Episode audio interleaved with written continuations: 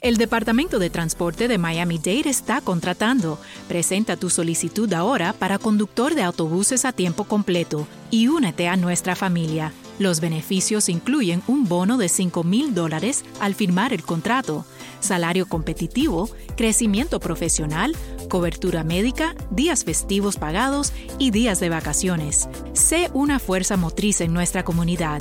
Más información en miamidade.gov barra busdriver. Before Sarah discovered ChumbaCasino.com, she enjoyed chamomile tea. Come on, big jackpot. And being in PJs by 6. Let's go. The new fun Sarah Woohoo! often thinks about the old boring Sarah. Yes. And wonders if that Sarah ever really existed. Chumba Casino has over 100 casino style games. So join today and play for free for your chance to redeem some serious prizes. No purchase necessary. Void where prohibited by law. 18 plus. Terms and conditions apply. See website for details.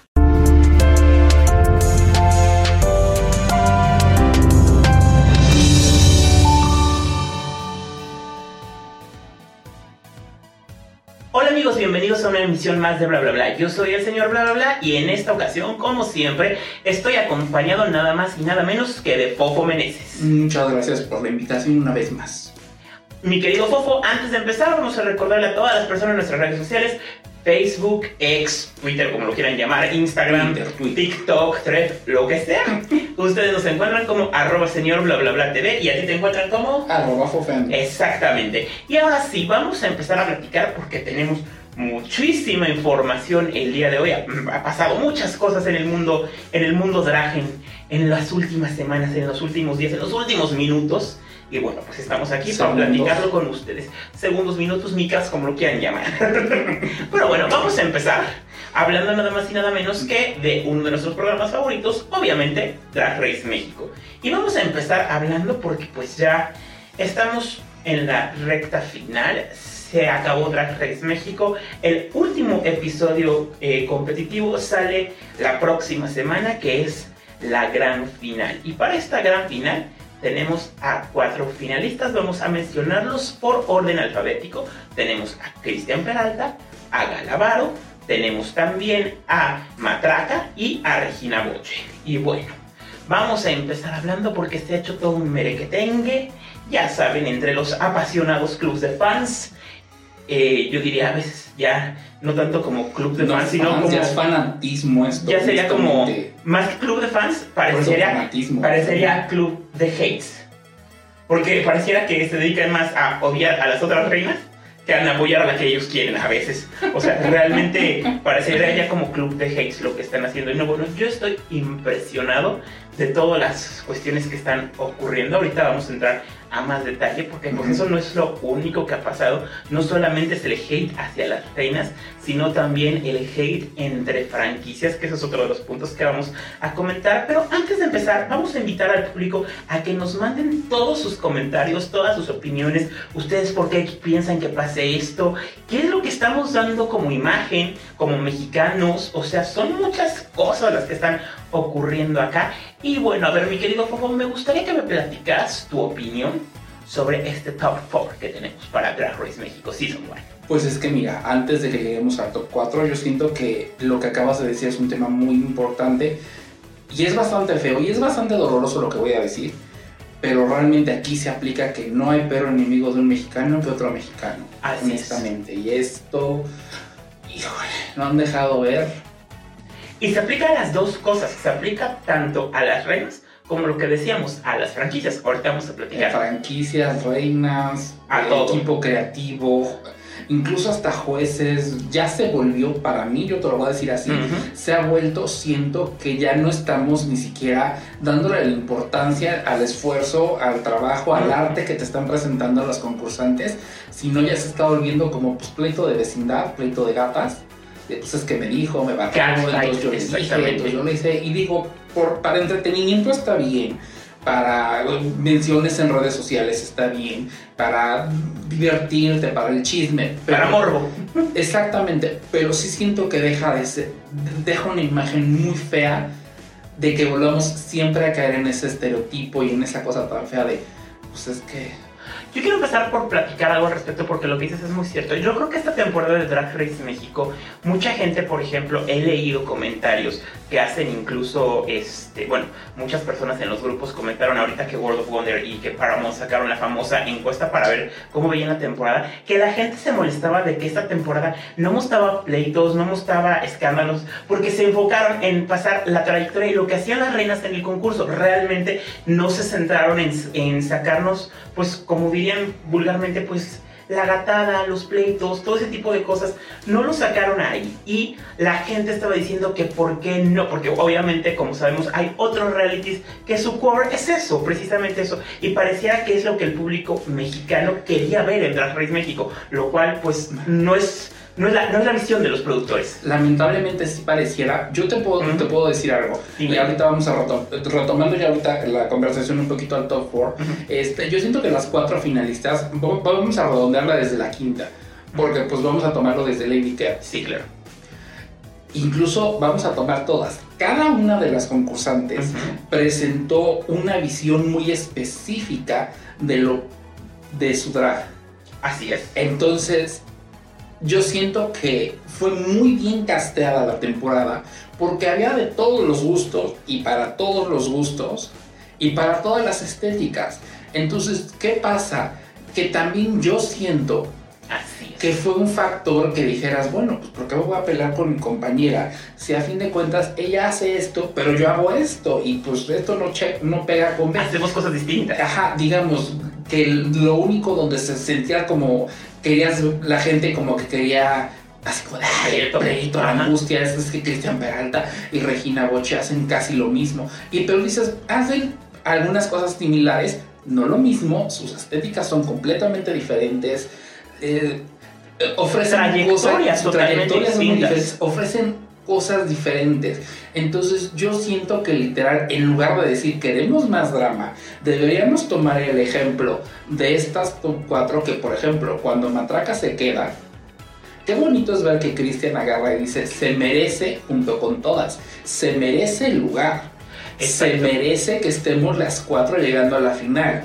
Bueno, de hecho se ve como Regina literal, ya estaba, en, ya estaba atrás, ya estaba abajo en la parte de abajo, y por acá le dicen Matraca así, sale corriendo a abrazarla. Ah, porque se ve eso digo, y todas la emoción, emoción genuina de todas. Lo que está feo aquí es que son los fans los que precisamente no dejan que esa emoción genuina que las reinas sentían y esa amistad, porque, porque son amigas, la gente, eh, eh, y eso es lo lamentable, lo que decías del, del mexicano, que buscan contrapuntear a las reinas, ya estoy perdón, literal, hasta la madre de leer comentarios en redes que digan, es que están haciendo las estelares, las estelares son Catox y la pobre matraquita es Jinx Monsoon. Vamos a empezar hablando de ese punto. No, mira. Exacto. Eso siento que no solamente entró con las concursantes, también entró con, las, con los jueces y con las dos conductoras, porque también siento que algo que a fuerza querían que pasara es Valentina o se tiene que desgreñar con Lolita Banana o se tiene que desgreñar Lolita Banana con Valentina o con Oscar Madrazo, tiene que agarrar y gritarle a alguien porque al parecer también no podemos...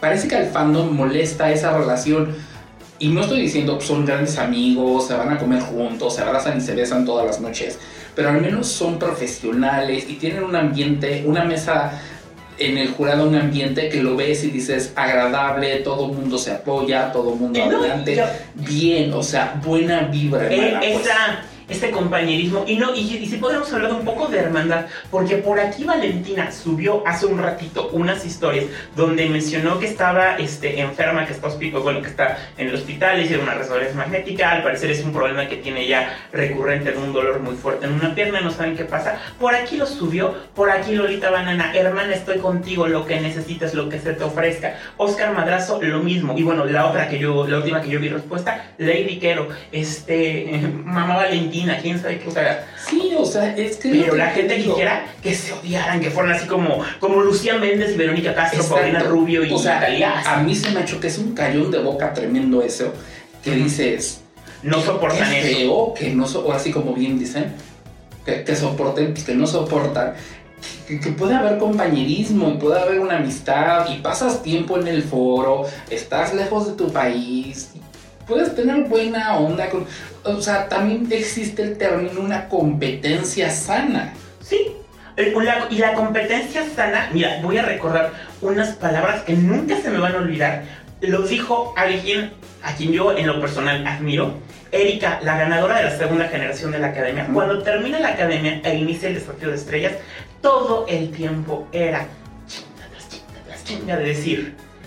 ¿Quién es mejor? Miriam, la ganadora de la primera, Erika, la ganadora de la segunda. Miriam y Erika son íntimas amigas, se llevan súper bien y eso desde hace 20 años que estaban. Pero cuando estaba el pleito en la competencia, Erika, por eso es que cuando vuelve a cantar la canción de All by Myself, en el interludio dice: Aquí esto es una carrera de resistencia, no de velocidad, y la mayor competencia está con uno mismo. Eso es la competencia sana. Exactamente. ¿Qué es lo que está pasando? Porque las reinas lo están haciendo así. El problema es el público. Ahora es sí. por eso que yo siento que este top 4 estuvo muy fuerte. Sí.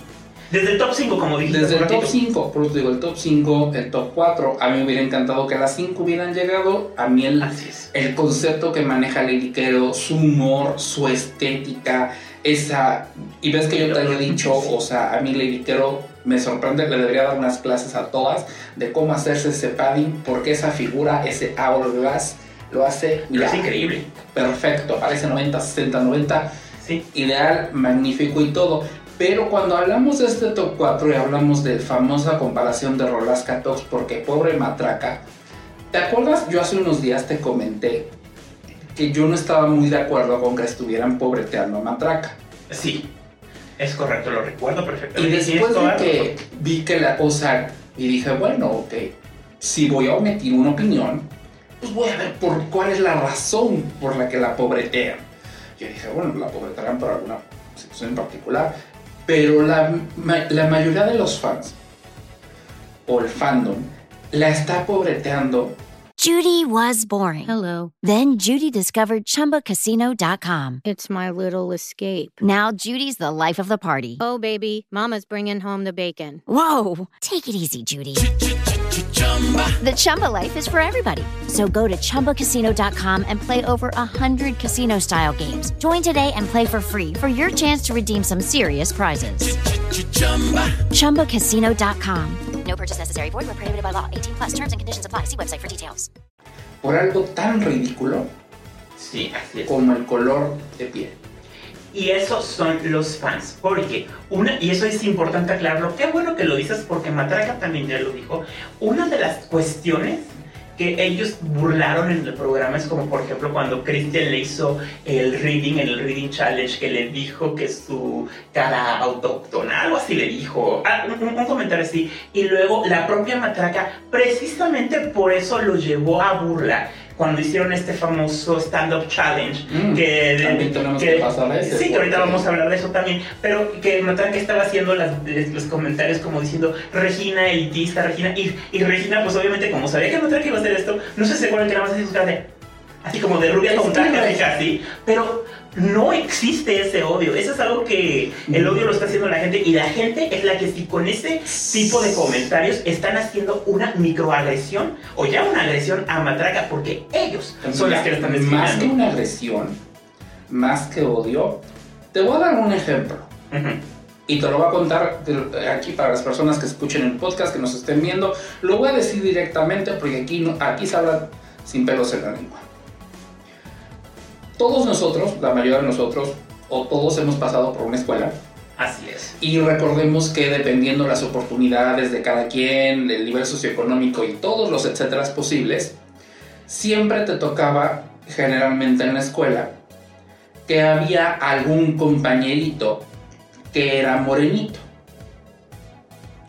Entonces, y esto lo voy a decir porque, pues bueno, yo soy de Puebla y en Puebla siempre, se los puedo decir, de Puebla, México, siempre es muy notorio de pobreteamos a las personas morenitas.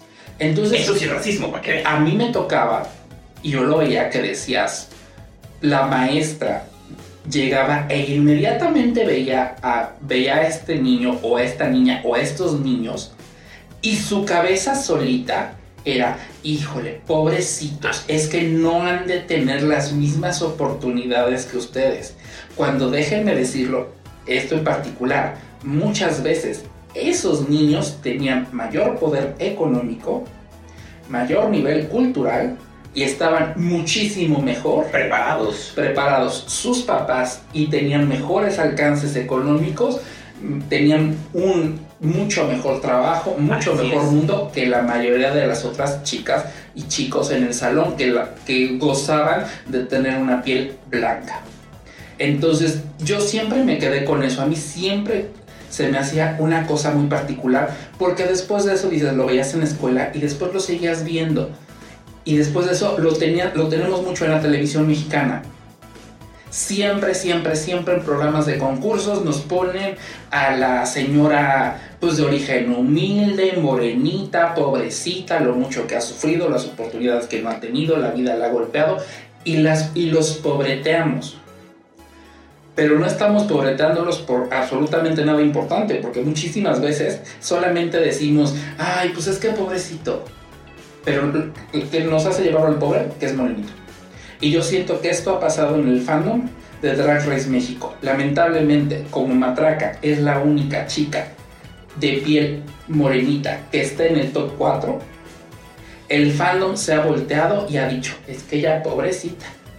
La gente la ha pobreteado. pobrecita, porque la hacen feo, pobrecita, porque ella no lee esto, pobrecita. Cuando ella, lo que más me da, me, pues hasta cierto punto me saca de onda, me enoja, es que dices, número uno, ella no es víctima de nadie porque no se está pobreteando. Ella no se está pobreteando, Dos. exactamente. Está súper orgullosa de sus orígenes, está súper orgullosa de su tono de piel, está súper orgullosa de la manera en la que tiene su drag, de lo que muestra, y ni sus compañeras lo están haciendo. Y, y fíjate que algo que dices de eso es importante. Recordemos el primer capítulo de Drag Race cuando entra este, y que dicen es que ahora sí hay una digna representante de la cultura mexicana Ay, no, que, cosa. que Regina Boche. Y ahí sí estoy totalmente de acuerdo. Y ahí las corrigió en ese momento y desde ahí no han vuelto a decir ese comentario en la competencia porque les dijo, este, a ver, todas somos dignas representantes de la cultura mexicana. Eh, nuestro, el bagaje que, que tenga cada una de las reinas, el background que tenga cada una de, de las reinas es una cuestión totalmente distinta, pero todas están representando a México, incluidas Lolita Banana y Valentina. Exactamente, es como por ejemplo, es que ayer yo la verdad no había visto, no es un concurso que sigo, voy a ser Ahorita vamos a platicar de la madre. Exactamente, no es un concurso que yo sigo, pero sí agarro y veo, la verdad, me salió en mi timeline de Twitter y dije, ok, vamos a verlo y todo. Y, y lo que más me llama la atención, increíblemente ni siquiera los looks o los jueces o los concursantes, fue que le ponen el sello de hecho en México. Bueno, casi, casi hecho en México. Y la canción de fondo diciendo lo de los gringos. Un águila, dos nopales, posiblemente la bandera, los niños héroes, el cura Miguel Hidalgo y todo y dices, A ver, señor. ok, es un concurso hecho en México, pero no estás pateando tampoco al otro concurso porque pues a fin de cuentas las concursantes son mexicanas. El simple hecho de que no lo grabaste en México no significa que no, yo voy a dejar, salgo a grabar a Colombia, entonces yo me, me omito de ser mexicana, elimino la parte mexicana de mi ser. Y quiero explicar algo al respecto ahí, porque ahorita vamos a hablar un poquito más de todo, porque se generó todo un tema enorme con el tema de la más draga, pero quiero aclarar yo algo, a ver. Exactamente, sí. La Más Draga es una producción independiente, se les aplaude por eso, porque honestamente lo que requiere la producción de La Más Draga económicamente, que sea una producción independiente, o sea, bien por, creo que se llaman Carlos y Bruno, los productores, bien por Carlos y Bruno, porque sí se les reconoce lo que están haciendo ahí. Que decisiones de producción tomen, que no sean del agrado, que no sean buenas o malas, eso es otra cosa, pero invertir en hacer una producción como esta está bien. Lo que está mal es de, demeritar y querer comparar el trabajo de otro. ¿Por qué? Porque de entrada, sin RuPaul's Drag Race, sin esta competencia que fue creada por Fenton Bailey y Randy Barbato y presentada a RuPaul para que la, eh, para que la condujera y la coprodujeran, no existiría la más draga. ¿Por qué? Porque es simple y sencillo. La más draga es una copia de lo que se hizo con RuPaul's Drag Race traída a México. Sí, que llegó a México mucho antes que Drag Race México por muchas cuestiones que después voy a hacer un video explicándoles. Sí, llegó antes a México, pero no eso no evita que sea una copia.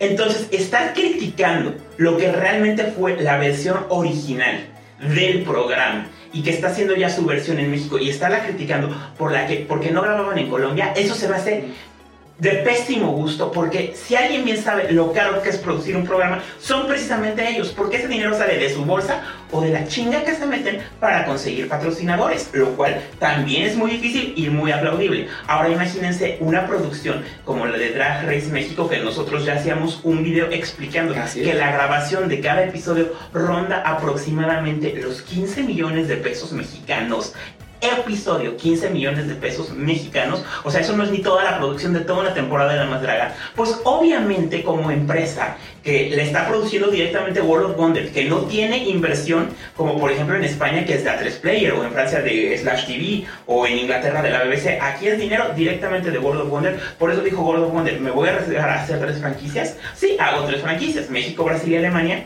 pero vamos a ahorrar costos de la manera más fácil. Tengo estudios en Colombia, es un lugar céntrico para grabar Brasil, México y Alemania, trasladamos toda la producción ahí. La mano de obra, o la mano de la, la fuerza laboral, para así decirlo, porque suena muy fuerte de. La fuerza laboral es mucho más económica en Colombia, lo hago en Colombia, y que en México, y que en Brasil, y que en Alemania, obviamente, la hago en Colombia. Que sale todavía también mejor por los incentivos fiscales, porque también estamos hablando de un tema de impuestos, todo esto genera contribuciones al gobierno, los incentivos fiscales en Colombia son mejores que en Alemania, México y en Brasil, pues no hay que ser tonto de decir voy a gastar 50 millones por episodio, a voy a gastar 15, 15. Es que aquí es donde llega algo bien claro, y ya lo hemos hablado en este programa, que tú como artista o como creador podrás viajar y tu cabeza puede volar por todo, este, por todas las galaxias, planetas, eh, cosmos, si así lo quieres ver. Pero llega el momento en el que dices, tienes que hacer números.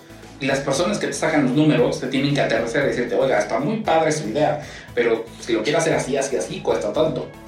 Y si lo hacemos así, mire, como cuesta tanto, y no y este el retorno de inversión no va a exactamente es más rentable regresa su inversión y genera este tipo de ganancia. Entonces pues claro tienen que ser números. Y de eso sí me gustaría enfocarme más pero vamos a regresar al top 4 porque dejando el tema de matraca también yo me di cuenta con algo que mencionaste muy muy cierto que fue este tema del stand-up, que fue el penúltimo tema. El penúltimo, el penúltimo exactamente. Reto, en el penúltimo reto. Sí, adelante, adelante, Algo que, por ejemplo, noté yo mucho, que también mucha gente se agarró, e incluso yo, yo no vi que empezó a crecer muchísimo más el hate, sobre todo hacia Regina. Fue que es que Regina está haciendo el papel, este, está haciendo eh, sus chistes sobre ser blanca privilegiada, lo cual dices, mm, honestamente sí, sí lo está haciendo. Y también no tengo ningún problema con eso. ¿Por qué? Porque, Porque aquí viene, es un personaje que ella creó basándose en un estereotipo de una niña rubia, privilegiada, tonta. Sí, de una. Lo que siempre ha sido Regina, desde el primer capítulo que la vimos, ella lo dijo: este, Yo soy una señora, y, o sea, lo que trata de reflexionar es: mi personaje es una señora de la rom. Before Sarah discovered chumbacasino.com, she enjoyed chamomile tea. Come on, big jackpot. And being in PJs by six. Let's go. The new fun Sarah often thinks about the old boring Sarah. Yes. And wonders if that Sarah ever really existed. Chumba Casino has over 100 casino style games. So join today and play for free for your chance to redeem some serious prizes. No purchase necessary. Void where prohibited by law. 18 plus. Terms and conditions apply. See website for details. With the Lucky Land slots, you can get lucky just about anywhere. This is your captain speaking. Uh, we've got clear runway and the weather's fine, but we're just going to circle up here a while and uh, get lucky. No, no, nothing like that. It's just these cash prizes add up quick. So I suggest you sit back, keep your tray table upright, and start getting lucky. Play for free at LuckyLandSlots.com. Are you feeling lucky? No purchase necessary. Void where prohibited by law. 18 plus terms and conditions apply. See website for details. Las lomas, que hay muchísimas así. Hemos visto N cantidad de comediantes de burlarse de lo mismo, pero Las ellos no hemos nada. visto, hemos sido, somos amigos de algunas, y en algún momento todo el calificados de esos. Créanme que también en algún momento a todos nos ha pasado que dices, y me voy a poner yo de ejemplo. Yo no sé utilizar herramientas. Yo no sé cómo taladrar o poner algo, este, así que me dicen, no, pues agarra un taladro y algo. No, siempre tuve alguien que lo haga. Y se, van a, y se burlan de ti por Y eso. siempre era una burla de otras personas que sí lo saben hacer así. Híjole, ¿cómo es que no sabes agarrarte un taladro? Pues que no te tocaba arreglar en tu casa. Y yo, no, pues es que en mi casa literal si se descomponía algo, venía una persona que lo arreglaba. Entonces llega el punto en el que dices, se burlaban de ti porque te decían, ay, no, pues tú como siempre, tan consentido, tan bla. Pero no tengo problema. Como por ejemplo, cuando Matraca dice, es que sí, se llaman Regina. Por eso Regina estaba haciendo esas caras, porque yo sí conozco a muchas mujeres que sí son así, que están completamente perdidas en otro planeta, donde las están agarrando de chiste y a ellas ni siquiera les pasa por acá. Al contrario, ellas, nada más hacen así, literal, sí, o sea, que parecen como los perritos esos que nada más mueven la cabeza. Pero dices, eso también siento que pues, no es ningún problema, porque de nuevo todos los estereotipos, bueno, Matraca estaba burlándose de estereotipos y haciendo sus chistes de estereotipos de este Sí, cuando dijo me, este, no, pues me maquillo con mole, o sea, estaba también burlándose ya de un estereotipo que la gente tiene. O cuando Cristian decía, pues está burlando de un estereotipo de que pensamos de que pues, una persona eh, que hace drag este, no puede estar casado con una mujer, no puede tener, Tener hijos. hijos. Todo esto son estereotipos. En la comedia, lamentablemente, la gente ya se le olvidó que la comedia es muy interesante cuando tiene un poco de crítica social. Exactamente. Entonces, sí nos hace reír, pero también sí así como que noté que la gente como que se incomodaba y todo así como de, "Ah, es que le están haciendo, no, no es que te están haciendo menos, hijo, es que te, te estás riéndote. O sea, es por eso que existen personajes como la típica señora chismosa de la oficina, la doña de las quesadillas, el albañil, eh, la señora... eh, El diseñador de modas estereotipado como Hugo Lombardi Betty la Fea. Bueno, o sea, existen miles de estereotipos en las comedias. en Puebla, Pero ¿cómo que- nos decía? Pero qué pasa, los pipopes. O sea, pero qué pasa este también con ahorita lo que está ocurriendo. Es que ya hay una demasiada hipersensibilidad, por así decirlo. Porque también el otro día, hasta por el hecho que dijimos generaciones de cristal, porque sí realmente eso es lo que es, pero ya también nos dijeron. ¿Cómo es posible que hablen de las generaciones de cristal? Pero realmente es, es como la gente que ahorita se está quejando de, es- es- y se está infartando de que cómo es posible que la película live action de Blancanieves iba a poner enanitos, entonces no, mejor ahora, pues criaturillas mágicas, o sea, son estupideces. Hay veces que la comedia tienen que entenderlo, es un punto de comedia, sí, a veces en críticas sociales, sí. Sí, como te digo, o sea, es... La comedia tiene su punto de crítica y a veces lo que dicen, lo que te checa, te choca. Hay veces que yo creo que las personas que se ofenden tanto por algo es porque están conectando algo. O sea, la verdad. Yo siento que honestamente ahorita todos queremos ser demasiado woke y queremos así como de, uff, vamos a cambiar el mundo dejando de hacer chistes sobre personas con esto, vamos a dejar de hacer chistes con otro, vamos a dejar de hacer chistes este, racistas o chistes homofóbicos o estereotipos, cuando honestamente los estereotipos pues, existen en todos lados.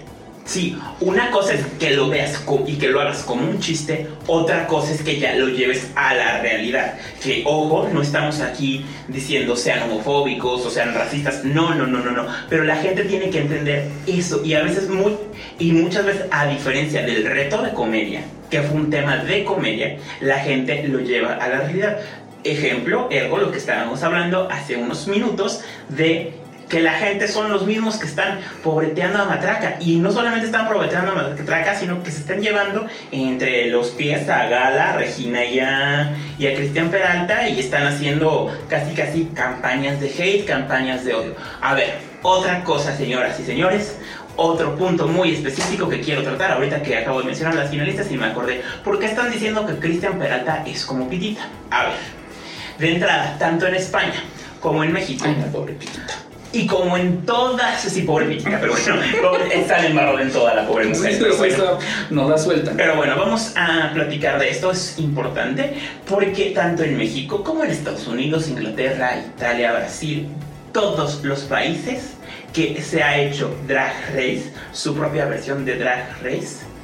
Perdón señoras, perdón señores, ¿su opinión?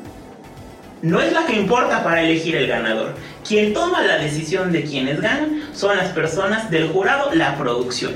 No es un concurso de vota por mí, no es un concurso de llame ya como en la academia o de que a quien quiere sacar como en la casa de los famosos, no.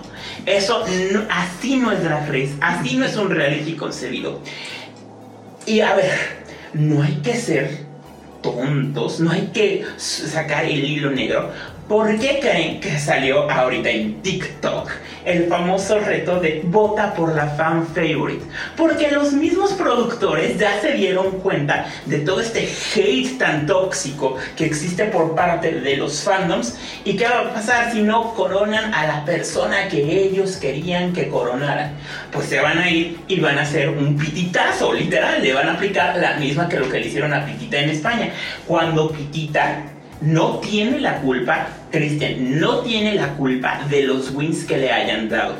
Que nos gusten o no, es otra cosa. A mí, por ejemplo, y hablo por mí, amo a Cristian Peralta, pero para mí, ni el reto de comedia, ni el Rúsica lo tenían que haber ganado él para mí, en esos dos retos en específico, los tenía que haber ganado Regina. Y tendrían tres wins Christian, tres Regina, tres Mataraca y creo que dos Gala, algo así por el estilo. Pero bueno, nadie me está preguntando mi opinión. La producción no dice voy a poner lo que los fans quieran, es lo que los productores ven. Mira, también más allá de eso, eh, pues no puedes juzgar solamente por pues es que le dan muchos ganes, pues porque le es favoritismo. Y no es culpa de ella. También no es favoritismo, no es culpa de ella, pero también cuando la gente, por ejemplo, empieza a tomar así como es que la están haciendo como pitita, pero también dices, ok, vamos a quitarnos todo el fanatismo, vamos a quitarnos así los lentecitos de fanáticos que muchas veces agarramos en este tipo de programas, en este fandom, y vamos a ver que también Cristian Peralta lleva años y años y años y años en este años trayectoria. Entonces, ¿qué pasa? En esos 15 años, él ha trabajado desde que antes de que el Drag Race, o Drag, eh, mejor dicho, desde que antes de que el Drag explotara en México. Se volviera mainstream. De la manera en la que explotó, porque él venía de tiempo atrás. Cuando, Recordemos que antes de que existiera RuPaul Drag Race, el drag existía, no era mainstream. Había drags entraban ligeramente en el mainstream, pero quien las llevó al mainstream fue esta competencia, fue RuPaul y de ahí muchos artistas empezaron a emerger. Bueno, incluso RuPaul llegó a ser mainstream gracias a este reality show. ¿Por qué? Porque RuPaul durante muchos años su arte, lo que él hacía, era considerado underground. Se decía, llegaba medio a rozar un poquito los mainstream, como por ejemplo cuando Diana Ross lo, invitó a interpretar junto con él el tema de No Monte y ser parte de su videoclip, o en el VH1 Divas de 2001 de Diana Ross, pero no era mainstream. él sabía que él era underground en ese momento que sabíamos que muchas veces sí decíamos, sí, claro, RuPaul sí tiene algunas canciones, sí ha participado en algunas películas. Tiene mayor exposición, un poquito. O sea, ha participado en algunas películas, pero vamos, las películas en las que participaba. Como Divine. Eran pues, más que nada eh, para cierto público y solamente cierto público lo tomaba. De nicho. Exactamente, era un nicho solamente. Entonces, ¿qué pasa? Explota esto y todo el mundo quiere ahorita hacer la drag. Y ahorita tenemos, bueno, drags, no puedo ni siquiera cruzar una calle antes de que me tope con 20. Lo cual está perfecto, porque también, y, y al ratito voy a tocar un tema muy importante sobre eso. Pero hay personas que sí llevan años y años y años trabajando en este arte desde que antes de que, vamos a decirlo vulgarmente, se pusiera de moda.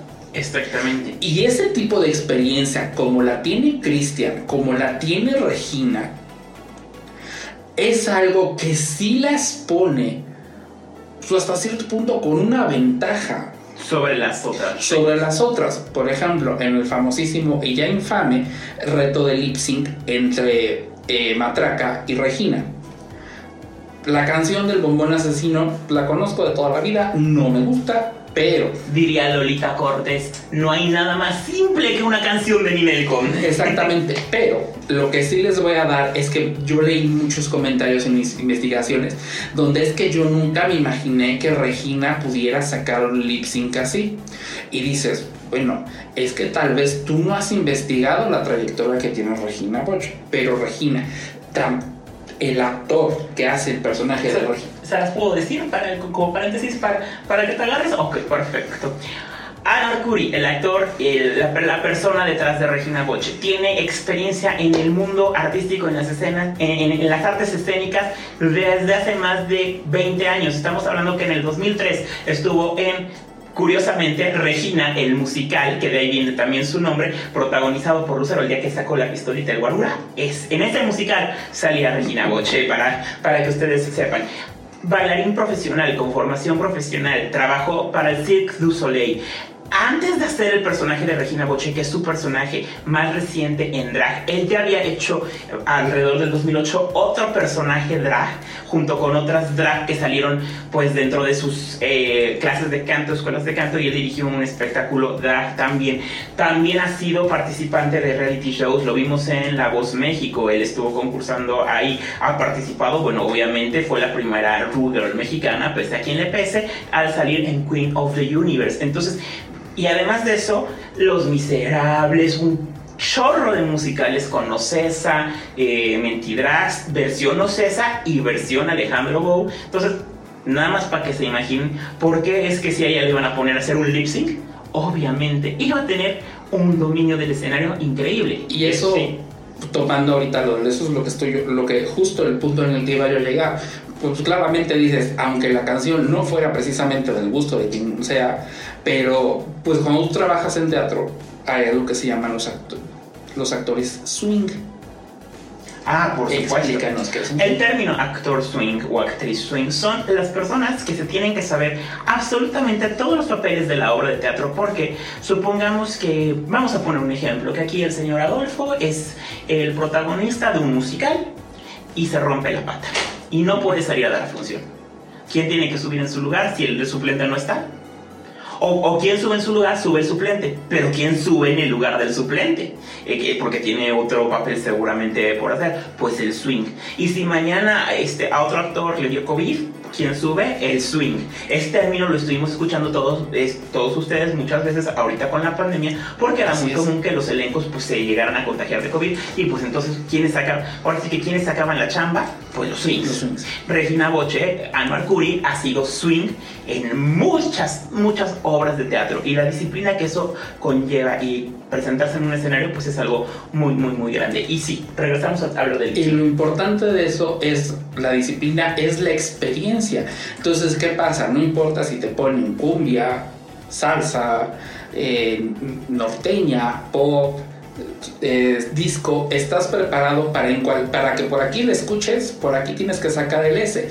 Es por eso que cuando la gente me eh, veía los comentarios, nunca me imaginé que Regina desde el momento, esos movimientos que daba desde por aquí empezó la canción y dices, pues claro, porque tiene años de experiencia en eso. Y exacto. Y ahí aplica la famosa frase, que no es una frase que me encanta, este, pero que lo utilizan mucho en el, en el argot drag, es literal, tienes que salvar el evento, tienes que sacar adelante el evento. Exactamente. Entonces, aquí es, por ejemplo, donde yo agarro y digo, sin apasionamiento, compadre, empieza la canción, Matraca todavía pierde el tiempo en me quito los aretes, me enredo el vestido, cuando Regina ya con todo aretes tocado y vestido ya estaba dando el danzón para aquí, para allá, para adelante y para atrás. ¿Por qué? Porque ella ya sabía que estar preparada por en el dado caso de que no sirva, tengo que bailar. Entonces me tengo que saber la canción, entonces tengo que saber los movimientos. Entonces el, arete, el arete me lo fijo bien para que no se me vaya a caer. Y el vestido, pues que me lo agarro bien para que no se me caiga. Entonces si me lo tengo que quitar, pues me lo quito rápido. Y los zapatos, el taconcito, pues el más para que le pueda yo mover, darle el movimiento. Todo eso viene de la experiencia y la preparación teatral. Porque en el teatro, cuando tú estás dando función, es Que ahorita vamos a hablar de otra cosa del teatro. Ahorita que bueno, mira, este programa me gusta que ha sido muy directo, nada más me recuerdas ahorita hablar del teatro. porque vamos a ese punto. Entonces es eso, cuando a mí me dicen, es que Regina, es que esto, es que se me hace injusto, yo lo digo, todo mundo tiene sus fortalezas y sus debilidades.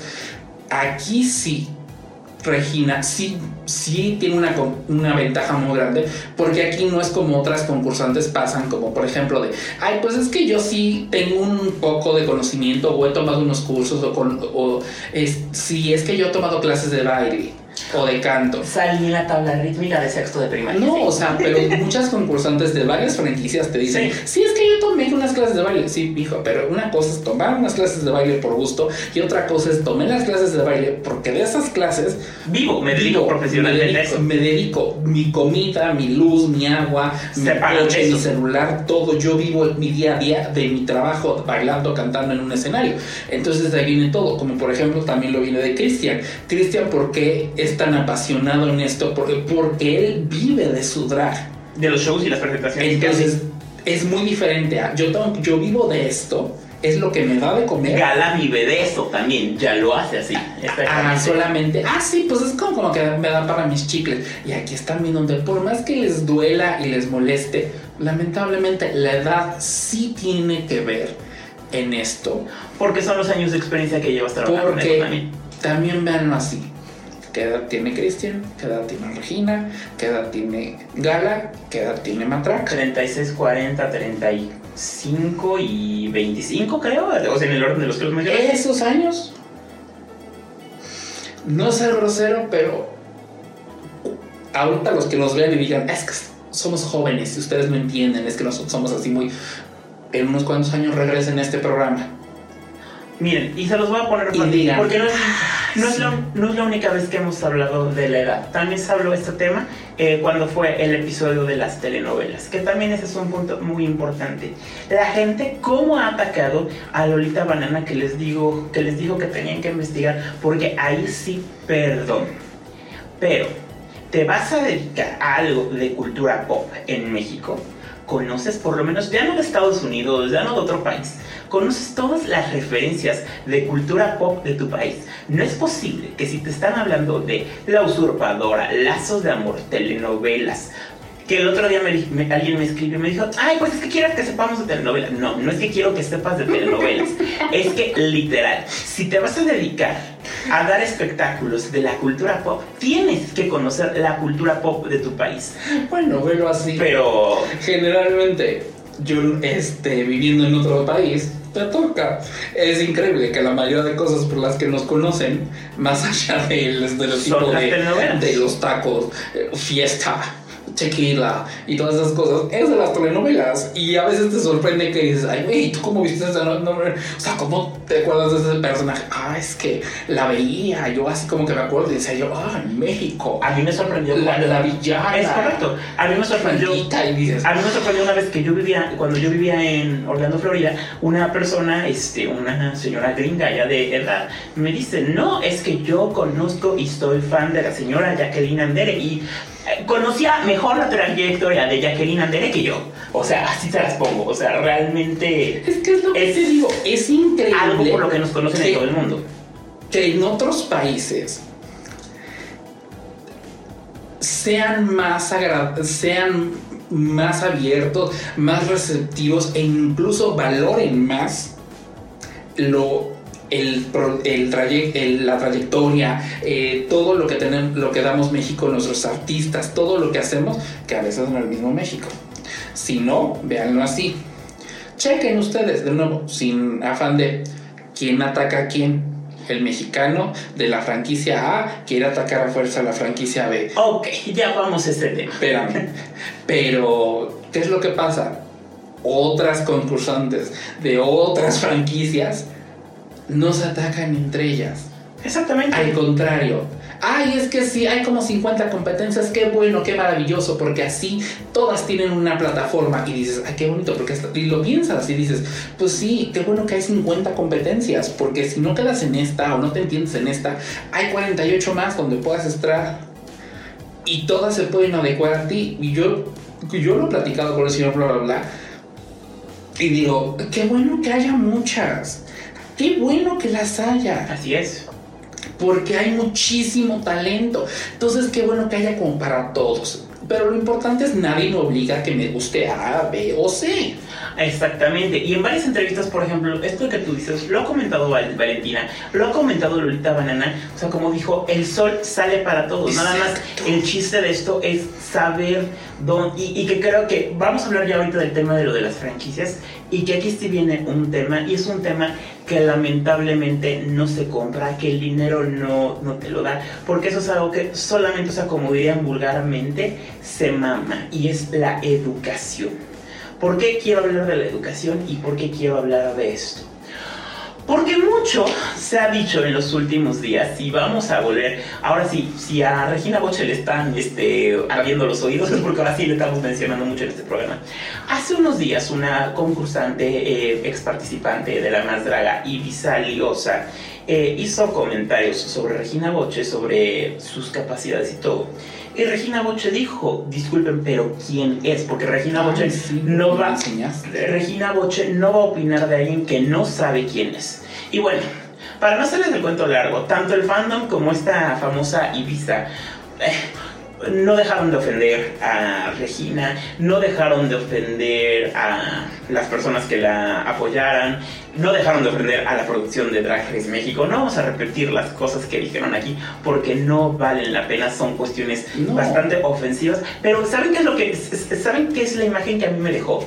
A mí me dejó una imagen en la que dices, pues realmente esta chica está proyectando su nivel de educación. Judy was boring. Hello. Then Judy discovered ChumbaCasino.com. It's my little escape. Now Judy's the life of the party. Oh, baby, Mama's bringing home the bacon. Whoa, take it easy, Judy. The Chumba life is for everybody. So go to ChumbaCasino.com and play over 100 casino style games. Join today and play for free for your chance to redeem some serious prizes. ChumbaCasino.com. No purchase necessary. Void where prohibited by law. 18 plus terms and conditions apply. See website for details.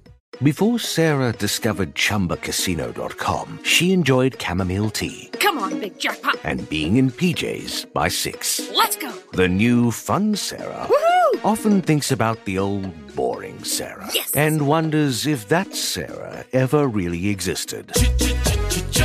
Chumba Casino has over 100 casino style games. So join today and play for free for your chance to redeem some serious prizes. No purchase necessary. Void where prohibited by law. 18 plus terms and conditions apply. See website for details. Porque Regina lo único que dijo es, no sé quién sea, perdón, o sea, y, y- y literal, Regina después, en otra entrevista que le, que le hicieron, ella dijo, a ver, y ella, ella lo puso, de las este, que ella no se iba a apoyar con ninguna de estas chicas, que al contrario, las chicas de la más draga, ella dijo, yo tengo mucho que aprenderles en cuestión de vestuario, maquillaje, etcétera, porque dijo, en eso están muy avanzadas, pero en la parte escénica, yo creo que yo sí me puedo defender. Y, y- y- y eso fue lo que dijo Regina, que también eso es otro tema, el por qué lo han atacado, que porque no es humilde, que porque no... A ver, la- las cosas como son, Su cada quien conoce sus talentos y Regina sabe que tiene el defecto de sus outfits, que no son, no son maravillosos. ¿Sabes qué pasa? Sabe que tal vez en el maquillaje también puede mejorar un poco. No es que no sean humildes.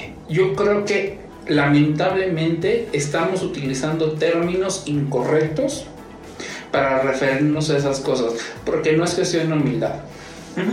Con Exacto. esta chica, la tal Liosa está. Y visaliosa, sí. Ibiza Liosa. Yo con todo respeto no sabía quién era ella. Yo tampoco. A mí cuando yo vi el primer, el Meet the Queens, yo sí lo dije en el video donde reaccionamos. De algunas de estas chicas no las había escuchado nunca. Entonces no quiero opinar más hasta que no vea realmente cosas para darme una idea y poder generar una opinión. La gente que tiene educación y la educación no viene con el nivel socioeconómico, Ni con el dinero, ni la fama. dinero, ni la fama, ni tampoco el color de piel. Que señores, por el amor de Dios, ya dejen el color de piel en paz. Estamos en 2023, todas las personas somos iguales. La única cuestión que diferencia a las personas es su nivel de educación y cómo te comportas y si eres buena persona o no.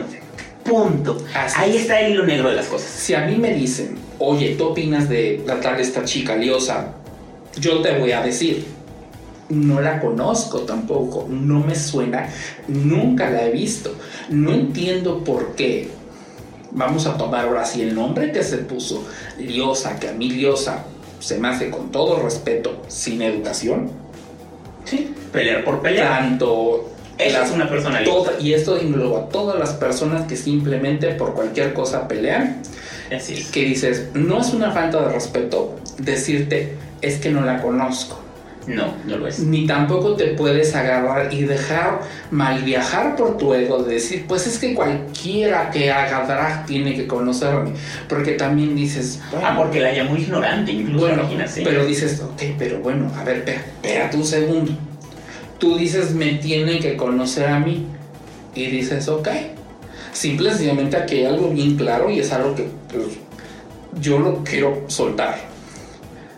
Te tienen que conocer como por qué. O sea, dame la hoja de vida, el currículum, el CV, el, todos los logros, que, la trayectoria que tú tengas para que nosotros como fandom estemos obligados a conocerte. Y ojo, no se está demeritando la trayectoria que tenga esta chica, todas las presentaciones Ah, que no. tengan, el haber salido en No saga, Pero como dices, que tu trabajo hable por ti, no que hable por ti el escándalo que Es generas. que, a ver, señor Laura, Sí, claro. no es estar demeritando No, no, no. en ningún momento.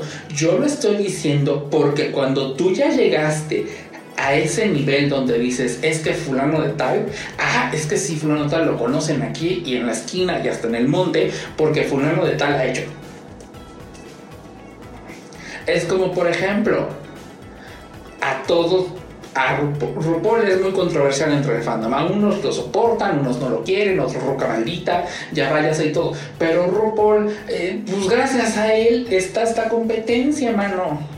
Exactamente. O sea, entonces dices, es que RuPaul te caerá bien, no te caerá bien, pero aquí en China conocen quién es RuPaul. Y creador de esta plataforma. RuPaul Drag Race. Y el creador de Está su nombre ahí. Entonces, si dices, ah, es claro, es como por ejemplo, este, no, es que de tal, ah, es que es el periodista fulano de tal, tiene tantos años de trayectoria, ha hecho esto y esto y esto. Es algo que ahorita los jóvenes no, enten- no entienden aún. Exactamente. El ego no, no viene de cuántas presentaciones hago, de pues cuántos seguidores tengo o cuántas interacciones genero de mis redes sociales. No todo mundo estamos pegados porque recordemos Ese que es el problema de las famosas starlets, que son las que solamente se hacen famosas por redes. Exactamente, pero en tus redes, pero tus redes están limitadas hasta cierto. Es como por decirte, cuántos influencers no hay día a día y yo no conozco absolutamente a todos. No, por supuesto que no. Hay Nadie, algunos que nadie. digo, ay, sabes que no, No quién sea. escuchado de ese muchacho. Lo voy a investigar, no Déjame lo checo, pero dices, ay, lo checo, y dices, ah, he hecho esto y esto y esto y esto.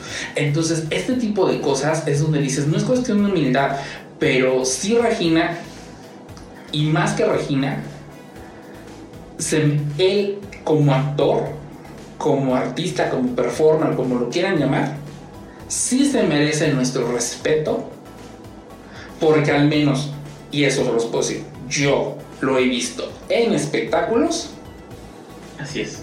en vivo, a todo color, aquí, y canta, actúa y deja el papel todo. O sea, yo puedo decir, sí, pagué así de dinero por, para venir a ver este show, pero bien hecho. Me gustó, volvería a pagarlo.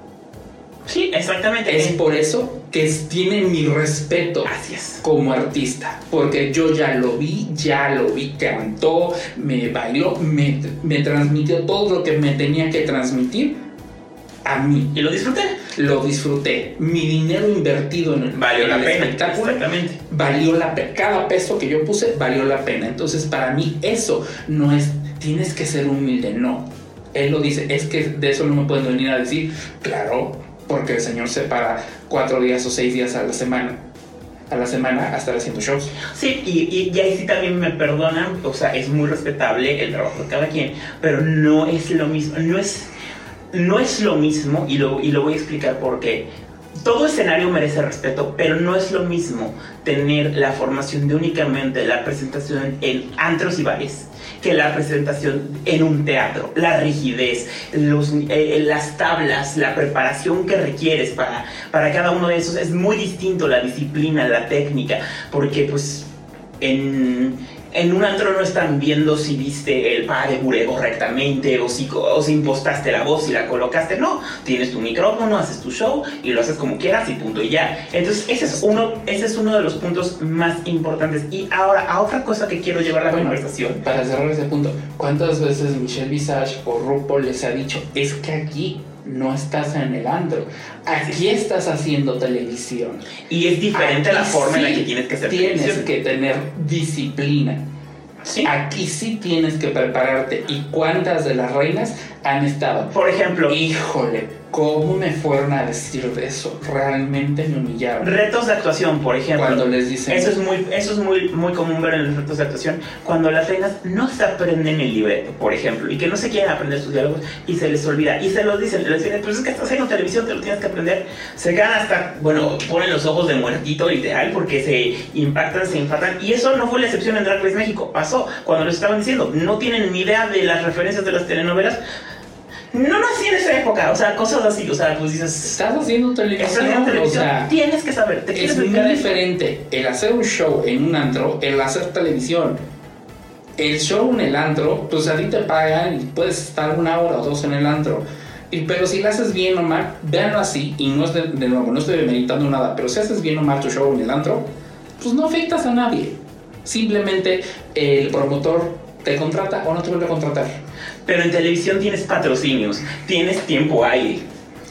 No tienes todo el staff que afectas. Afectas a tus compañeras, afectas a los jueces, afectas a los... Toda la producción. A toda Son la más de producción. 500 personas en la producción. Entonces, sí, todo el mundo, y eso es todo, no solamente las concursantes, porque siempre estamos, híjole, pobres de las concursantes, ellas cómo han de sufrir, ¿verdad? Lo mucho que les exigen, pero también dices, ¿sabes también lo mucho que han de sufrir los conductores? Por ejemplo, Oscar, Valentina, Lolita, de tener todo el peso de la franquicia acá. De Sí. decir, nosotros tres somos la cara, somos la experiencia de esto, hay que estar enteras, hay que esto, y hay que promocionar aquí, y hay que hablar, y las chicas, y El darles propio- el tip, el- y darles esto. El propio Oscar Madrazo lo dijo. Cuando vieron el primer lip sync del primer episodio, Lolita, Valentina y él querían eliminar a las dos. Y las dos se pudieron dividir perfectamente su casa. Porque ahora sí, palabras de Regina Poche, ¿qué mierda fue eso? Literal, totalmente. Pero que la producción les dijo, precisamente por esa responsabilidad, por ese peso, le dijo, no, denles otra oportunidad. Y bueno, fue lo que se hizo. Y así, y así pasó. Pero honestamente, todo eso genera, es una inversión enorme la que están haciendo para que las reinas estén ahí, como para que digan, pues no sirven para nada y tenemos que sacar a las dos, pues no, o sea, es algo muy, muy, muy, muy fuerte. Y ahora vamos a pasar a otro tema, porque también es bastante importante, y vamos a hablar del tema de... Se presentó el teaser, el tráiler de lo que viene siendo la sexta temporada de La Más Draga. Y aunque aquí no vamos a meternos en el tema de La Más Draga como tal, porque como siempre lo he dicho, Bla Bla Bla es un reality al que no le va a dar seguimiento. Entonces no le voy a dar seguimiento. Bueno, Como tal, eh, pero eh, ¿por qué? eh, explico por qué. Porque este canal es mi hobby y hablo de lo que a mí me gusta, de lo que yo veo. No es un producto que yo consumo. Bueno, o sea, Que es bastante válido. Es Habrá otras personas que quieran hablar de eso y lo ven religiosamente. Perfecto, adelante. No tengo por ejemplo, problema. vamos a ponerlo si quieres en términos un poquito más sencillos. Coloquiales, sí. Coloquiales.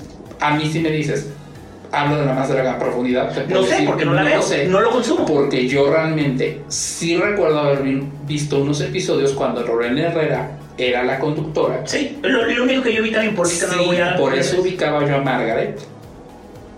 Y ya después de eso, ubico a Letal, sí ubico a Yari Mejía, ubico a Johnny Carmona por otras cosas. Yo a todos los ubico por otras cosas. Y bueno, obviamente a Lorena Herrera. A Lorena Herrera, pero no te puedo decir, es que la más draga, y sí veo que te lo ponen mucho, Sí. pero simple y sencillamente, A ver. no so- creo que no soy el público meta. Yo no soy el público meta de la más draga, Como les digo, este canal no lo hago ni vivo del canal, ni como del canal. Es algo que hago porque me gusta, porque me apasiona y porque tengo una trayectoria de casi ya 17 años de trabajar en periodismo.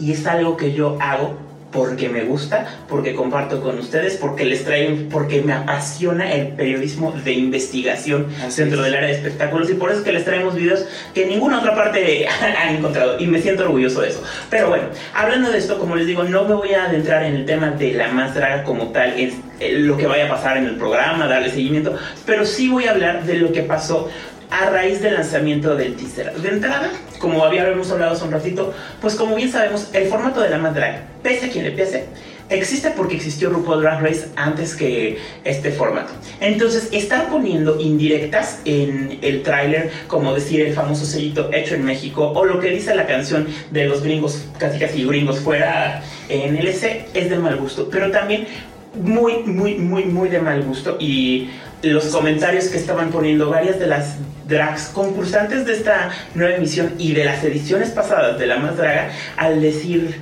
es que con esto la pinche franquicia de Drag Race México sepultara que quién sabe qué cuando, perdón, Cátedra dieron otros dos reality shows que lejos de atacar y criticar y decir, oye, ¿por qué estás ofendiendo a Drag Race México? Ven los comentarios que, por ejemplo, Regina Boche puso sobre la más draga. Ay, amigas hermosas, me encantaron sus vestuarios, están padrísimos, están, están icónicos, algo así les puso. Otra franquicia, Queen of the Universe. Eh, Taiga Brava les puso, les puso exactamente lo mismo, mucho éxito, etc. ¿Qué pasa? No hay mala leche, pero ¿por qué? Porque ellas saben que al fin y al cabo termina el proyecto, terminan el proyecto de la draga, terminan el proyecto de Drag Race, o sea, terminan de hacer las temporadas que están haciendo, se van a encontrar en los trabajos. Es como, por ejemplo, y esto es. vamos a hablar de otro personaje muy controversial dentro de la industria del, del entretenimiento. Hablemos de Juan José Origel y Patti Chapoy. Ellos tuvieron hace muchos años su separación laboral en en, Televisión Azteca cuando Juan José decide irse a Televisa. Sin embargo, eso no impidió que después de un tiempo que se calmaran las aguas, hicieran las paces. ¿Por qué? Porque dentro del periodismo se van a volver a encontrar. Es por ello que, por ejemplo, también en otro ámbito, Javier Torre, Joaquín López Dóriga, cuando les tocaba hacer las coberturas de guerra, muchas veces terminaban sus emisiones, se reunían. Lo mismo cuando se murió el Papa, se reunieron en Italia.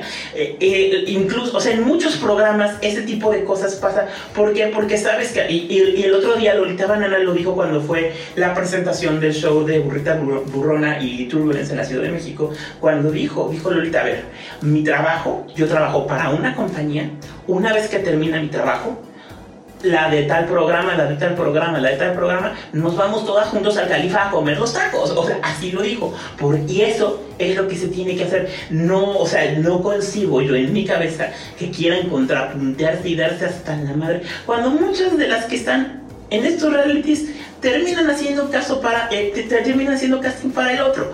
Claro ejemplo, Margaret y Gala, que venían de la más cuando vieron Drag Race México, dijeron, hago casting seguramente estas chicas que están, eh, que, ya, que ya salieron de alguna de las otras temporadas, también van a intentar hacer casting, ya sea para la segunda, para la tercera, para lo que se venga. Y puede ser que pase también al revés. No estamos negando que en algún momento alguna de las de Drag Race, cuando terminen su contrato, quieran hacer casting para la más draga. ¿Por qué? Porque como bien dijo, y eso es una este, frase de Valentina, el sol sale para todos hay espacio para todos, lo dijo en una entrevista con Es que es lo que te estaba yo diciendo, o sea, hay tantos realities de drag, sobre competencias drag, concursos drag, que yo siento que eso es bueno. Y honestamente siento que eso es algo que nosotros hemos notado con el fandom, que dices, el fandom quiere hacer eso cuando dices, pues a fin de cuentas son compañeras eh, y, en algún momento vas a terminar trabajando con ellas y en algún momento se van a ver en algún evento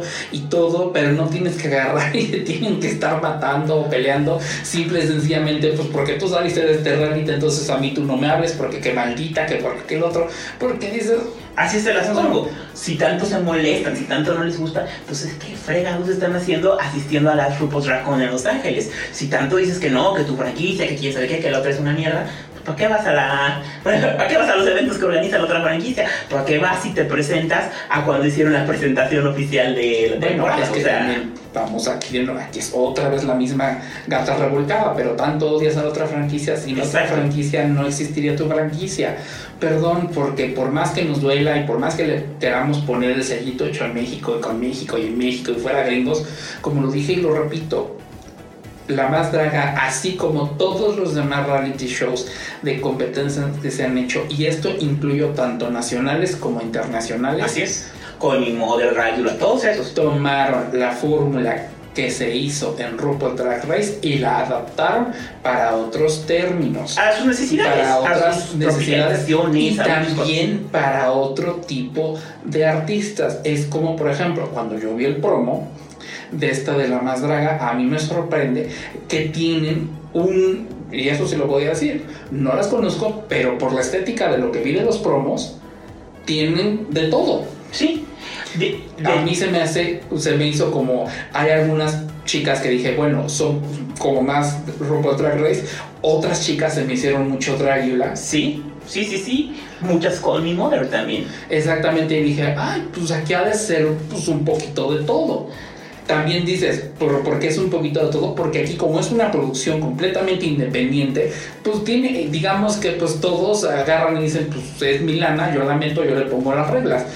Por ejemplo, Drag Race sigue unas normas, pues porque está en cierta plataforma, con cierto, este... En el libro de And Don't Fuck It Up lo dicen. Buscan a la próxima Drag Race Superstar con los cánones de los que está basados el programa, que está basados en America's Next Top Model, Así con es. una mezcla de Project Runway. Entonces, que también esa es una pregunta que muchas personas nos han hecho.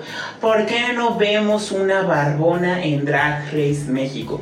¿Por qué no vemos, si, si la vemos en Inglaterra, si, las vemos en España? Porque las franquicias que son controladas co- eh, por directamente por World of Wonder tienen esos cánones de estándar que realmente al hablar de America's Next Top Model y Project Runway van más enfocadas no al 100% pero sí a las fashion queens.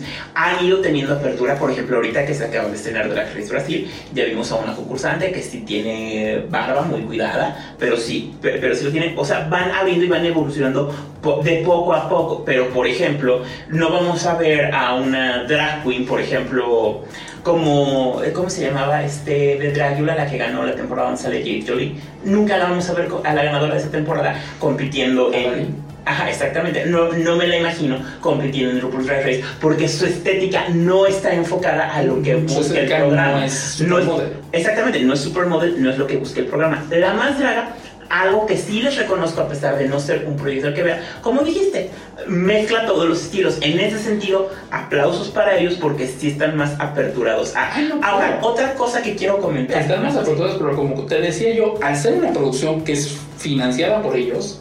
Ellos deciden. ellos deciden porque tienes más control. Ah, Cuando la gente lo pregunta y te dice, es que pues, me gustaría ver la diversidad, dices, ok, sí sabes que después de tantas temporadas, pues ya hicieron la fórmula del éxito.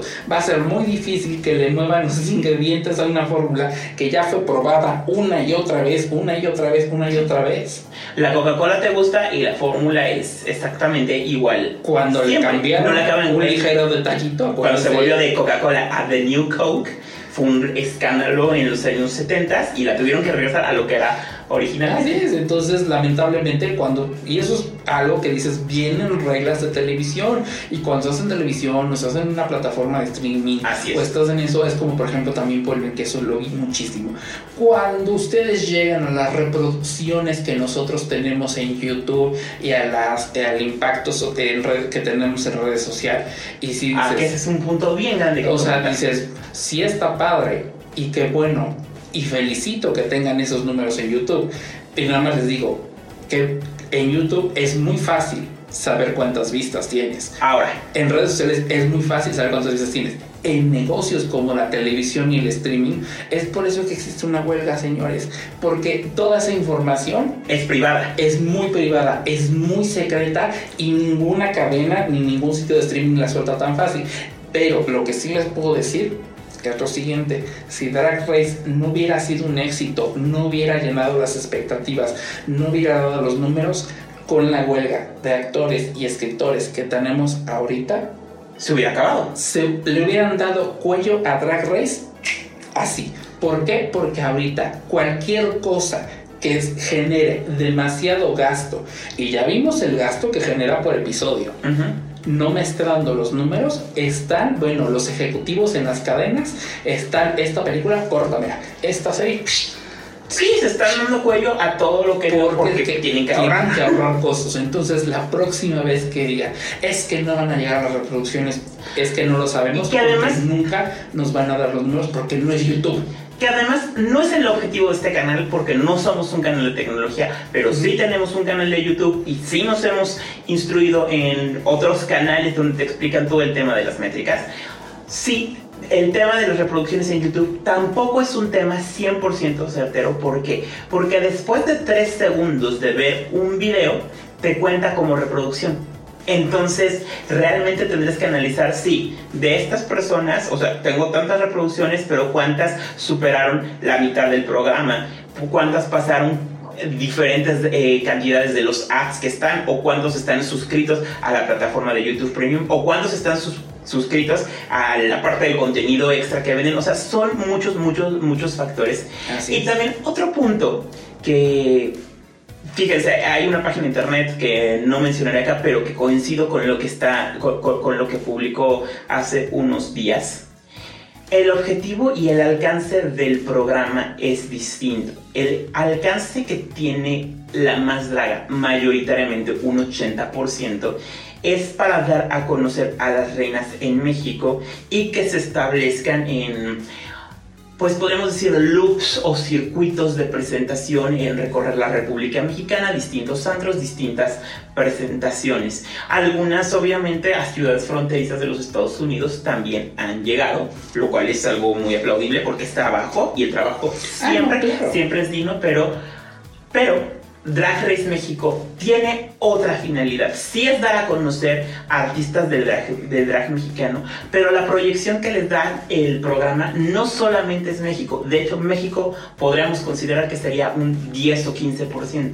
La proyección que les da es precisamente para el extranjero y para estar dentro de la misma, o sea, no solamente haciendo giras de presentaciones, este, visitas santos y todo eso, sino también giras dentro de la misma franquicia. Porque porque el formato ha construido una base tan grande de secuelas o spin-offs que ahorita existe la posibilidad y por eso es que a las reinas en el casting les preguntan, ¿hablan inglés? Y por eso es que a reinas como Matraca que ya se empezaron a meter a estudiar inglés, pues porque ya se dieron cuenta que si no es esto, es un versus de Gold, o es el Global All Stars, o es el All Stars de Estados Unidos, ya que ahora ya el All Stars de Estados Unidos se abrió a que puedan participar concursantes de ediciones internacionales siempre y cuando ya hayan sido juzgadas por RuPaul en alguna ocasión o que hayan participado en un versus de Gold lo cual es algo bastante, bastante interesante y que también es importante mencionarlo, porque sí, también ese es otro de los comentarios que recibimos mucho en el canal y que vale la pena aclararles. Así es. Y bueno, como lo que les habíamos dicho el programa pasado, la plataforma que te da Dark Race es muy grande, es muy buena y vamos de nuevo. Puedes escoger el concurso al que quieras aplicar. Así es. Nadie te obliga nadie te dice porque también estaba lloviendo eso de es que aquí sí al parecer creo que les dejan no les limitan el número de maletas cosas que pueden llevar. Ah, a ver ese es un punto sí bien importante. Nos pusieron ese comentario lo voy a decir que también la verdad honestamente por la manera en la que nos lo formularon me dio mucha risa porque decían que el fracaso, así llamaban, que el fracaso de Drag Race México se debía a que solamente dejaba que, que las reinas llevaban de 4 a 6 maletas, que creo que son 6, la realidad es que son 6 maletas, por lo que dice el contrato que ya les hicimos el favor de compartir y de leérselos, que son seis maletas y que en la más draga pueden llevar trailers y camiones llenos de atuendos y que pues por quererse ahorrar los costos de grabar en Colombia, pues que también ahorraron en los costos del equipaje pagado y que nada más les alcanzó para pagar seis maletas por participante. A ver, señoras y señores, desde que existe Grupos Drag Race primera temporada, a las reinas les dieron la oportunidad de la misma cantidad de maletas y estamos hablando de la Season 1 ganada por Vivi Sahara que les dejaron llevar seis maletas y eso se ha replicado en todas las franquicias de todos los países. No pueden llevar más de eso porque es una limitante que les ponen a las reinas precisamente como reto de todo, todo lo que vayas a usar te tiene que caber en eso. Es parte de los primeros retos. Pero no es porque la producción no quiera pagar sobre equipaje o maletas extra. El equipaje, y de hecho el tema de hospedaje, porque ya también hicimos un video de eso, el tema de hospedaje y de, de cuestión de producción es apenas un 2% de todo lo que se gastan en hacer RuPaul's Drag Race. Créanme que si quieren ahorrar en costos, ahorrarían en mil cosas antes que, el, que, que en el limitar las maletas. O sea, eso es un punto que decir realmente a veces también eso pasa muchas veces las personas emiten opiniones y no investigan todo lo que involucra una producción de este tamaño y, y, salen comentarios tan chistosos como este, de que, están, por las maletas, pero pues no, no tiene nada que ver. Ay, esas maletas. Sí, no, pero No, y, y, y, sí, o sea, se les reconoce que los de la Madraga, al ser un producto, una producción nacional y como los productores no les pagan el trailer ni nada por el estilo, depende de las reinas, pues sí, ahí pueden llevar lo que ah, quieran. Pues, Yo creo que si en Drag Race les dejaran a las reinas decir, paga tu equipaje, pues meten 10 cosas más. No, pues imagínate, es lo que te digo,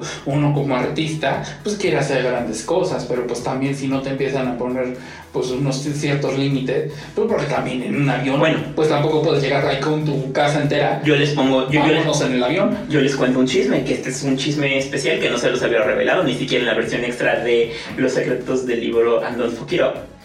Ah, hubo una reina que tenía tantas ganas de meter más outfits y outfits y outfits en su, maleta para su temporada, les estoy hablando de la séptima temporada, que literal se puso toda la ropa interior que iba a llevar, se la puso ese mismo día, todas las playeras que iba a llevar ese día y así se fue al aeropuerto. Les estoy hablando nada más y nada menos que Kasha Davis se puso toda la ropa que iba a utilizar para llevar las maletas con únicamente el equipaje de lo que iban a ser sus vestuarios drag, pero toda la ropa que él iba a utilizar normal para estar aparte la llevaba puesta para ya después no más llegarse a quitar. Bueno, fíjate que eso está creativo. Puntos para la Kasha Davis. El que la amamos con locura. Pero ahora sí, para ir cerrando este programa, ¿Cuáles son tus expectativas para la final de Drag Race? Que ya estamos a una semana de conocer.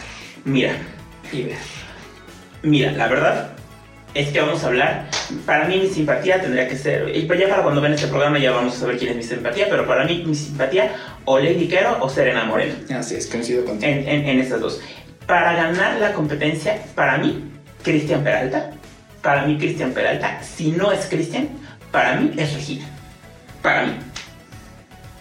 Yo coincido contigo. Yo siento que incluso el, top 2, o sea, el top 2, sí sería Regina y sí sería Cristian. O sea, no es nada en contra de las otras no tengo Nada, al contrario, quisiera, en quisiera yo eh, Pero, comentar algo al respecto, porque las otras dos reinas cambiaron para bien mi percepción que tenía yo de ellas. Eh, bueno, a Matraca no tenía el gusto de conocerla, pero me gustó muchas de las cosas que hizo. Por ejemplo, cuando hicieron el reto donde fue Dana Paola, que fue de la funeraria, el sketch y todo eso, se me hizo muy, muy, muy, muy, muy buena. Nos ha presentado looks muy creativos. Sí siento que tiene cosas que mejorar, pero creo que está creo que ella era una finalista muy justa para esta temporada y por eso me gustó que no la sacaran y que sí la dejaran en la final. Para ganar, honestamente, todavía siento que le falta mucho.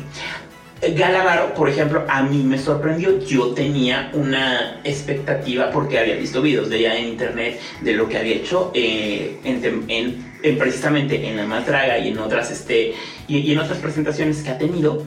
Y creo que sí me llegó a cambiar la percepción que, que, tenía de ella. Sí siento que tiene que crecer un poco más su personaje, porque como, se, como bien se burló Matraca de ella eh, cuando estaban haciendo los, los puppets, cuando le dijo este... Eh, del personaje de Bulbandra que le dijo no importa todos los hago igual o sea sí esa es una realidad. Pero sí le reconozco que para los lip sync es una chingona. Lo hace muy, muy, muy, muy, muy bien. Su estética ha sido muy buena dentro de la competencia. Los outfits que ha tenido. Eh, sin embargo, siento que les falta un poquito más de cocinar. ¿Por qué yo digo que debe de ganar eh, Christian? Porque Christian pues es el que está bien cocido, el que está bien cocinado. E incluso Regina, que tiene una excelente capacidad eh, artística y que me cae muy bien y todo, siento que solamente hay un punto que sí le reza y que es el punto de su estética. ¿Por qué? Porque algo que yo siempre he dicho y que, por ejemplo, eso se lo criticaba a Margaret y también se lo critico a Regina, en Drag Race les gusta la variedad y Regina realmente sí todo lo construyó en base a los años 80. Incluso el vestido que tuvo que hacer ahí de los 15 años fue una estética que se parecía al de los 80 que utilizan en Mentidrags de los 15 años. Así es. Entonces realmente ese que es el punto. Pero bueno, si gana Cristian o gana Regina, yo voy a ser muy feliz. Voy a dormir muy feliz y muy tranquilo esa noche. Pues ahora voy yo. A ver, ahora vas. Pues mira, fíjate que yo coincido mucho contigo. Se me hizo desde el top 5 un top 5 muy fuerte.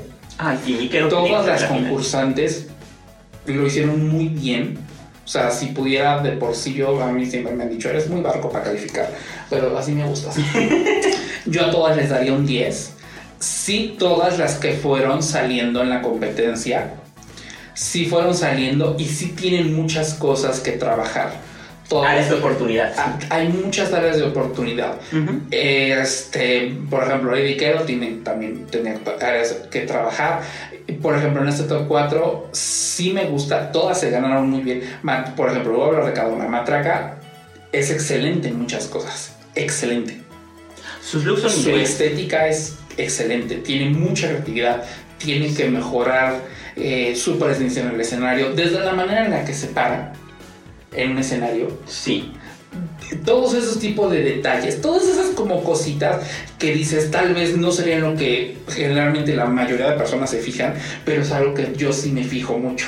Sí, no, pero es que es algo. Pero como está parada, ajá, pero a ver, no. Y, y- y ves a sus compañeras y a veces está así, a veces está así, y las otras veces así, pero hasta, cansa- hasta que se cansan. Y el mismo de su peluca. y, por ejemplo, su, pues, su estilismo, a veces este, sus accesorios de Galavaro. El no haber cuidado no usar aretes, por ejemplo, esos son detallitos. O sea, por ejemplo, Galavaro sí me gusta, me gustaría mucho más versatilidad de su parte, porque sí, tu personaje de ay Dios mío, qué buena, qué, qué mujer tan fogosa, tan caliente. Se ve fatal. Está padre. Está padre, pero.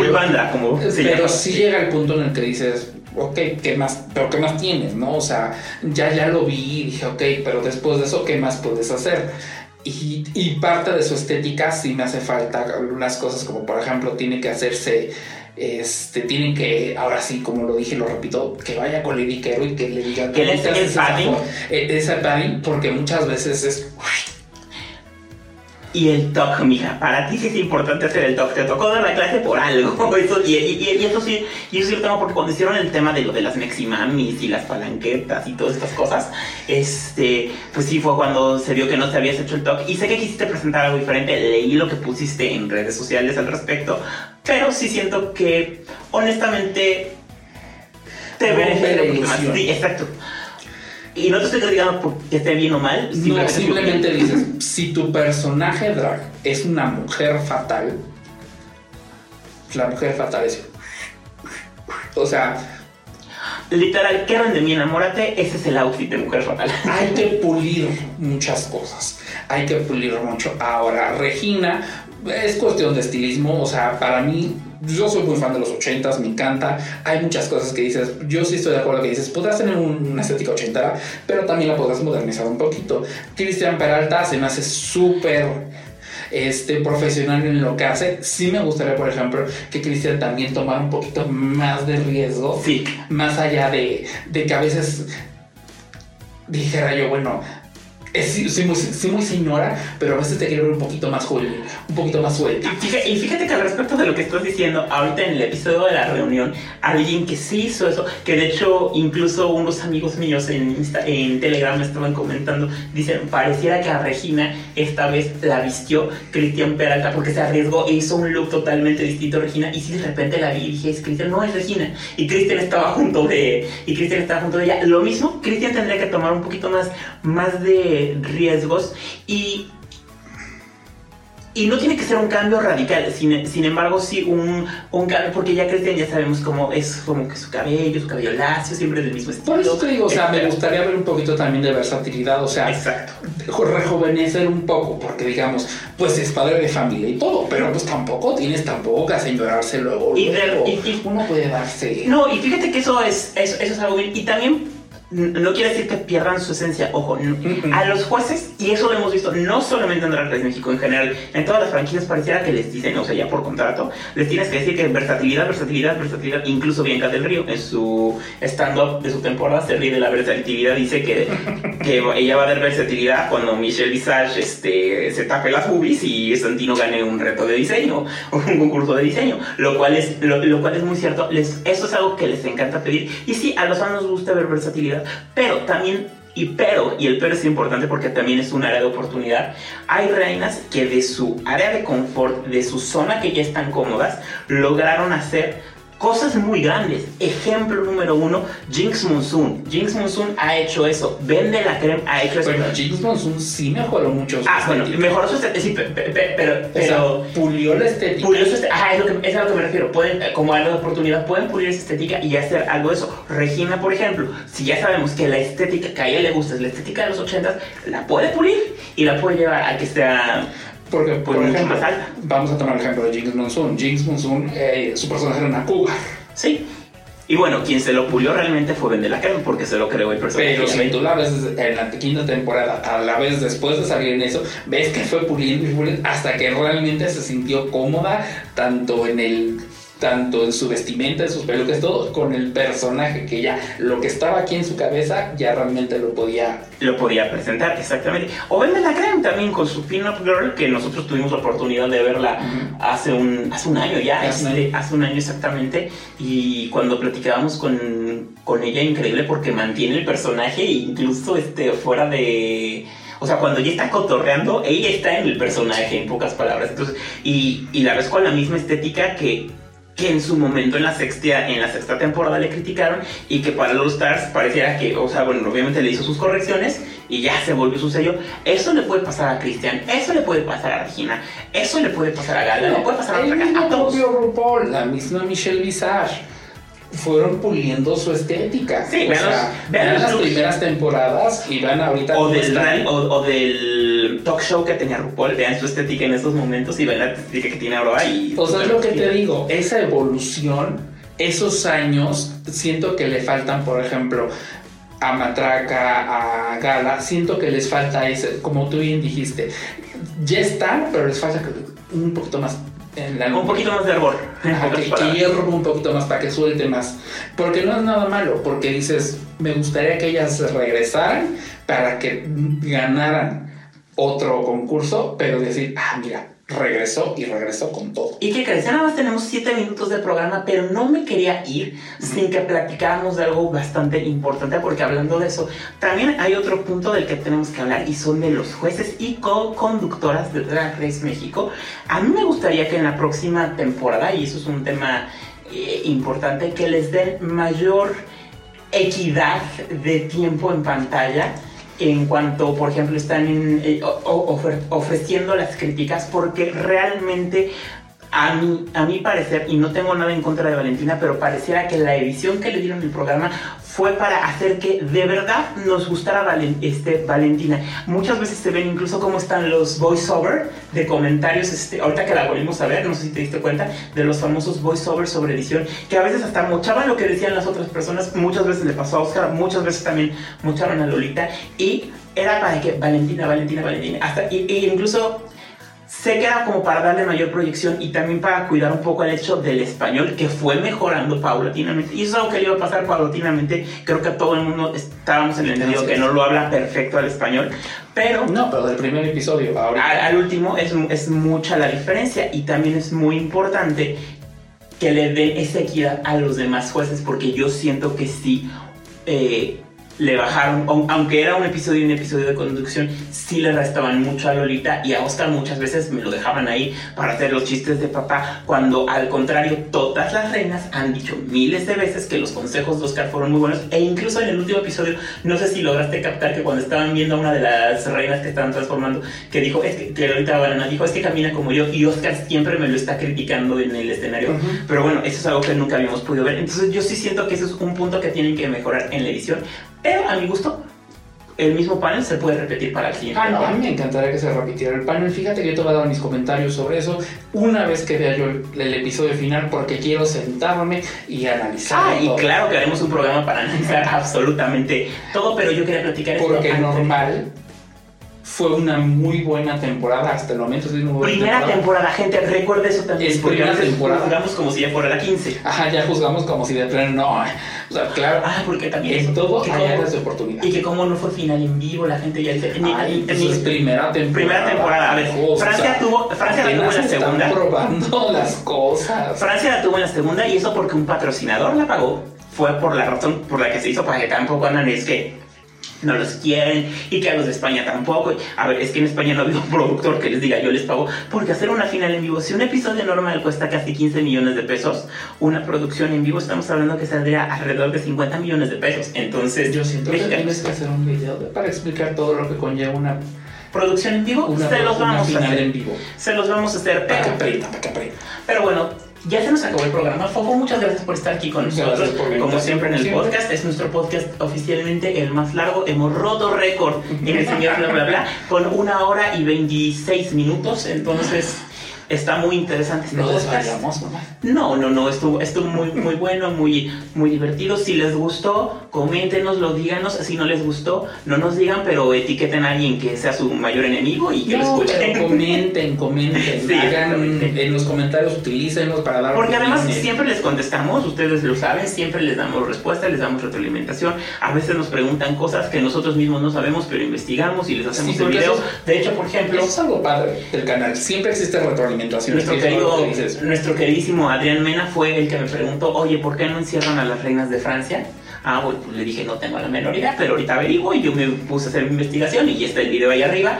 Y también el señor Fofeano me dijo, oye, ¿por qué no hablamos de lo que pasó con Brasil? Y porque Brasil Ah, realmente... porque Brasil sí es una, Y, y ya está por salir el programa, es más, yo creo que al, al momento en el que ven ustedes este video ya está arriba ese, ese Chequenlo, video. porque está muy interesante el, Brasil. el largo camino que tuvo para Como todos sabemos, Brasil. la primera adaptación en filme de Drag Race con el título Drag Race fue Tailandia y la primera semi-adaptación fue Switch en, en Chile, pero antes de esas dos iba a ser Brasil.